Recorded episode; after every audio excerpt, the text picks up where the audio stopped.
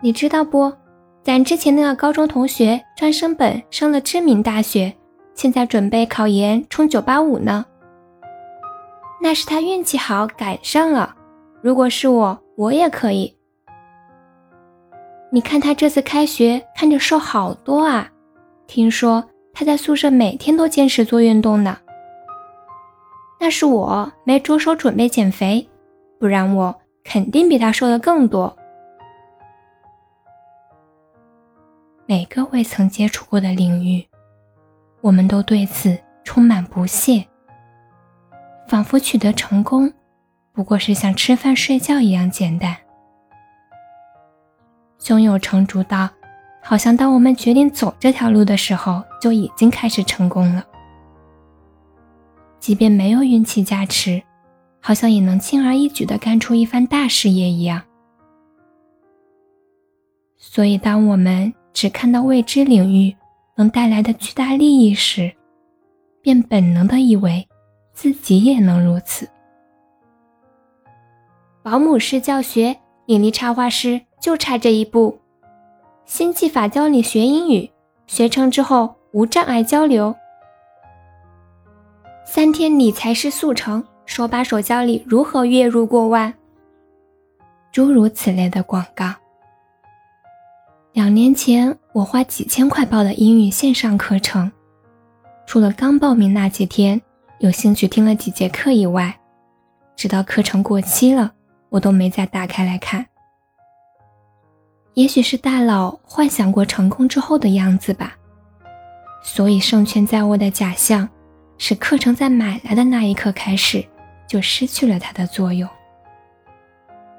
每种营销策略。都能很好的拿捏住我，好像只要加入进去，就一定能成为那个领域的顶尖人物一样。突然想起了前段时间情绪低落的时候跟朋友的聊天，我觉得我好菜呀，虽然会画画，但也只会皮毛；虽然会写文章，但水平也仅限于此，不精也不深。很可悲。每个行业的顶尖人才，哪个不是在自己领域摸爬滚打了十几年，甚至几十年的呢？后来，我没有再频繁的成为被割的韭菜，因为经济能力有限，就开始了心血来潮式的间歇式自学。闲暇的时候画上几笔。全当爱好，图个乐呵。其实做什么选择不重要，重要的是选择任何一条路以后，以什么样的心态去面对它，然后干什么样的事儿。